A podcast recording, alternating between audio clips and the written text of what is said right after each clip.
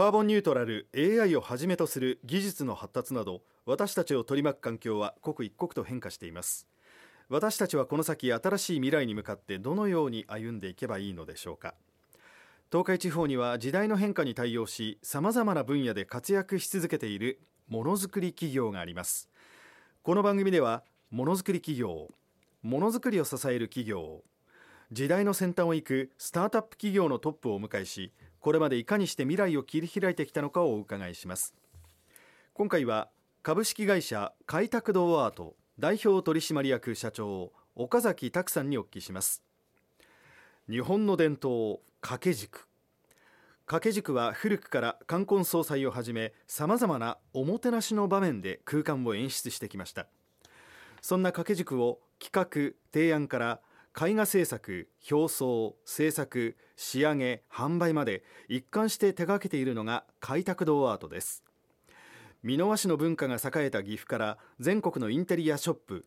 画廊仏壇店はもとより掛け軸アートはフランスオーストラリアイタリアなど国内外で高い評価を得ています。文化と伝統のものづくりを守るために常に新しい挑戦を続ける開拓堂アートに迫ります。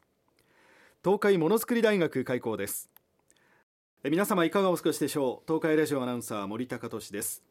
ものづくり企業のトップに未来を学ぶ東海ものづくり大学。今回は株式会社開拓堂アート代表取締役社長岡崎拓さんにお聞きします。岡崎社長どうぞよろしくお願いいたします。よろしくお願いいたします。さあ開拓堂アートなんですがこれも掛け軸メーカーで1から10まで全部を作るとい。う掛け軸メーカーというのは全国に本当わずかなんですね。そうですね。あのすべ、えてを手掛けるあの会社っていうのはすごく少なくて、はい、まあ例えばあの作家さんをが絵を描いて、はい、それを仕入れして自分のところで仕立てる会社。うん、逆にあの絵を描いてる人が標語は外に出して作品を作ってそれを販売しているっていう方もいらっしゃると思いますけど、うん、あの作家さんもこう社員として抱えて、はい、標語をするこう職人さんも自社で抱えて、うん、でさらにそれを卸をする営業もいて。お店を構えて販売までしてるなんていう会社はもう本当に全国に私どもだけじゃないかなというふうに思ってます。うんはあ。その絵をつけていく作業一つとってもですよ、はい、もうものすごい職人の作業なんじゃないですか。そうですね。特にあの絵絹って言って絹に絵を描いていくっていう作業があるんですけどあ。のこれに関してはですけど今なかなか教える方自体もあんまりいらっしゃらないみたいで、はいはい。はい、それこそあの下準備だけで3日かかったりとか、はい、ものすごくあの手間のかかる作業にはなりますんではい、なんかじゃああれですね、はい、そういった職人さんたちの担い手を育てていくっていうのも大事な一つですね。そうですね特に記念を書かれるなんていう方は本当にものすごく少ないと思いますんで、はい、はい、なんとか本当にこれは残していきたいなというふうに思ってます。ですね、はい、さあ創業1970年。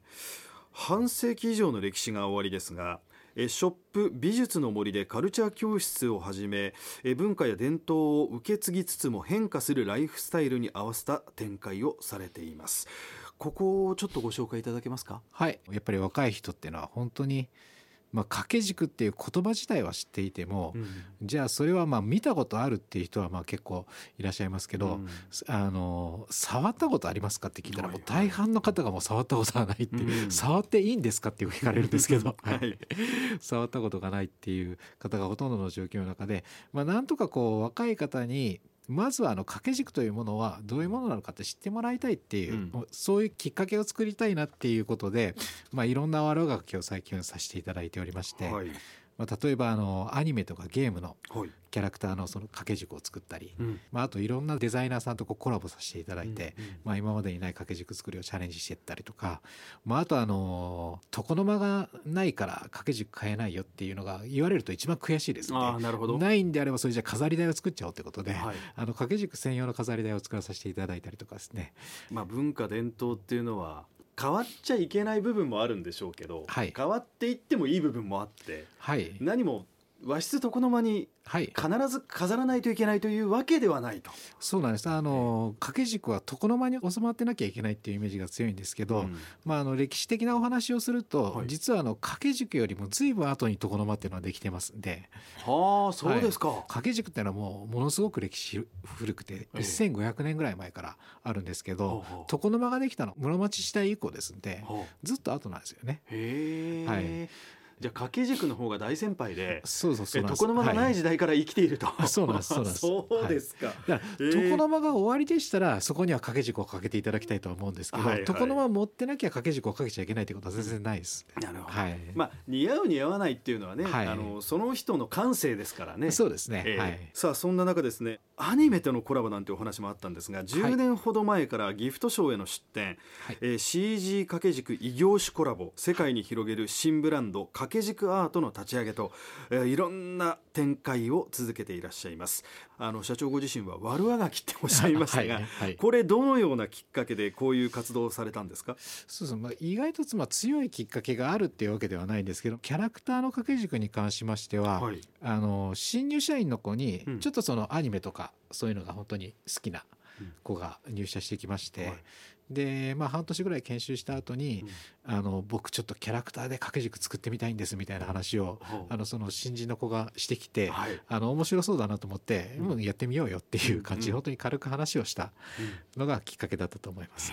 へーそうですか、で掛け軸アートに関しては、はいはい。あのこれはアパレル関係うん。でこういろいろこうつながりを持ってられるそのコーディネーターさんをご紹介をしていただいて、はい。あのその方をこう中心にこう作ってきた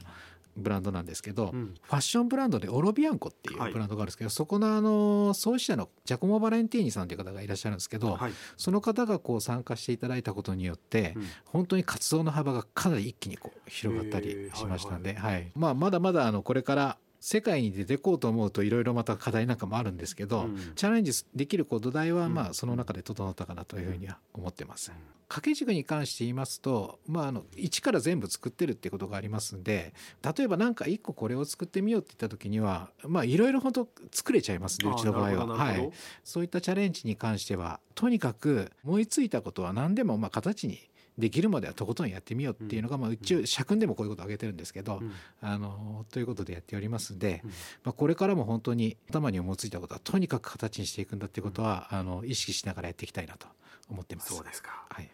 さあ大きな決断これまでもいくつかあったと思います。一つご紹介ください。これはごめんなさい。あの会社の話ではないんですけど、はいはい。まあ、あの幼少期の頃ですけど私自身なんかすごい恥ずかしがり屋で、うん。あのあと人と全くが学校に行ったらもう人と全く喋らない、えはい。あの声を出せないほう子であの小学校低学年ぐらいまでですけどあのすごく問題児だったです。はい。でまああのもういろんな方に多分あのご迷惑かけてきながら、まあ、特に両親なんか、まあ、すごく迷惑かけたんじゃないかなと思いますけど、あのそうしたことがございまして、うん。まあ、これも決断したと言えるかどうかは何とも言えないですけど、小学校3年生の時に初めてまあ人前で声を出そうという決断をしたことによって、うんまあ、その後のまあ人生だいぶ変わってきたんじゃないかなというふうに今ではこう振り返ると思います。社長ご自身がそのはい。3年生の時によし、はい。自分は人前で声を出そうってはい。思い立った記憶が今でもあるんですか、うーんとですねこれもあの当時の担任の方がいろいろ骨を折ってくださって何ですかねいろいろと声を出しやすい状況をこう演出してくれたっていうのはまあそれも後から考えて多ええ分そういうことだったんだろうなと思うんですけど、そうですか、はい。実はねその方本出されてるみたいです。そのほこのエピソードで、はい、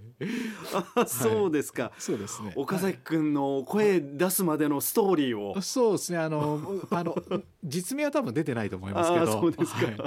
はい、確か、ね当時本出されてたと思います、えーはい。面白い話ですね、はい。さああのいろんなお話を今伺っておりますが開拓ドアートの今の課題とそして今後ですね未来への展望をぜひお聞かせください。はい、課題としましては、はい。あのここ最近ずっとあの中途採用の方をこう、うん、と採用してやってきてなんですけど、やっぱりこう長続きしないっていう課題がありまして昨年からやっぱり新卒採用しっかりやっていこうとい。うことで取り組みまして、でしかもうちで長続きしてくれるのはどういう人だろうって考えた時に、うん。やっぱり絵が好きな人が長続きしてくれるんじゃないかなっていうことでうんうんうん芸大とか美大に絞ってこの採用活動を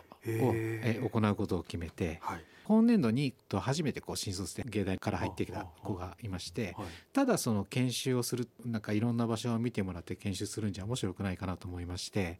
ゴールとして新商品を開発してでクラウドファンディングに出品するっていうことを1年間のこう目標にして、あのその中でこういろんな研修をしてもらおうっていうことをちょっとあの考えまして、で今年実際あの全部所こ全仕事をこう一通り見てもらって、2つのし新商品がうん。出来上がりまして、あそうですか、はい、それはあの3月から発表していくっていうことで、ある業務を一方的に1はい。年教え続けるのではなくて、はい。もう言うたらもうはい。実践に放り込むと、そうですね。いうことですよね。はい。はい。はい。非常にいいですね、面白いですね。はい。えーさああの開拓ドアートはアートを生み楽しさを広げるという企業スローガンでございます、はい、えー岡崎社長ご自身大切にされている言葉を最後にお聞かせくださいいつも意識していることは、はい。あの急げば回れっていう言葉をすごく意識していることはあります。はいはい。あのええ。っていうのは、まあ、あの私自身すごくせっかちです。ん。で、うんもうとにかく結論を早く求めたがる、うんうん。あの回り道するっていうのが分かるとすごく嫌でしょうがないことがあって、えあのー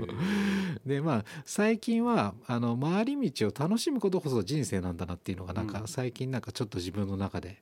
あの思うようになったことがありまして、ははいい。まあいろいろ逆に言えば好き好んで回り道してみるのが大切なんだろうなっていうのをいろいろと思うところがありまして、はい。実行できますか？いやあと実行できないから意識しようと思ってるんですけど できるだけない。だからあのあんまり関係ないこととかこんなことやってもなんていうことも、ええ。まあ、できるだけ取り組んでみようって意識はしてます。そうですか、はい。はい。ありがとうございます、はい。はい。え日本の文化を守ってきている掛け軸でございます、あのここから先も姿形は変えていくと思いますが、はい。えー素晴らしい伝統工芸文化を守っていってください、はい、ありがとうございます。ありがとうございました、株式会社開拓ドアート代表取締役社長岡崎拓さんにお聞きしました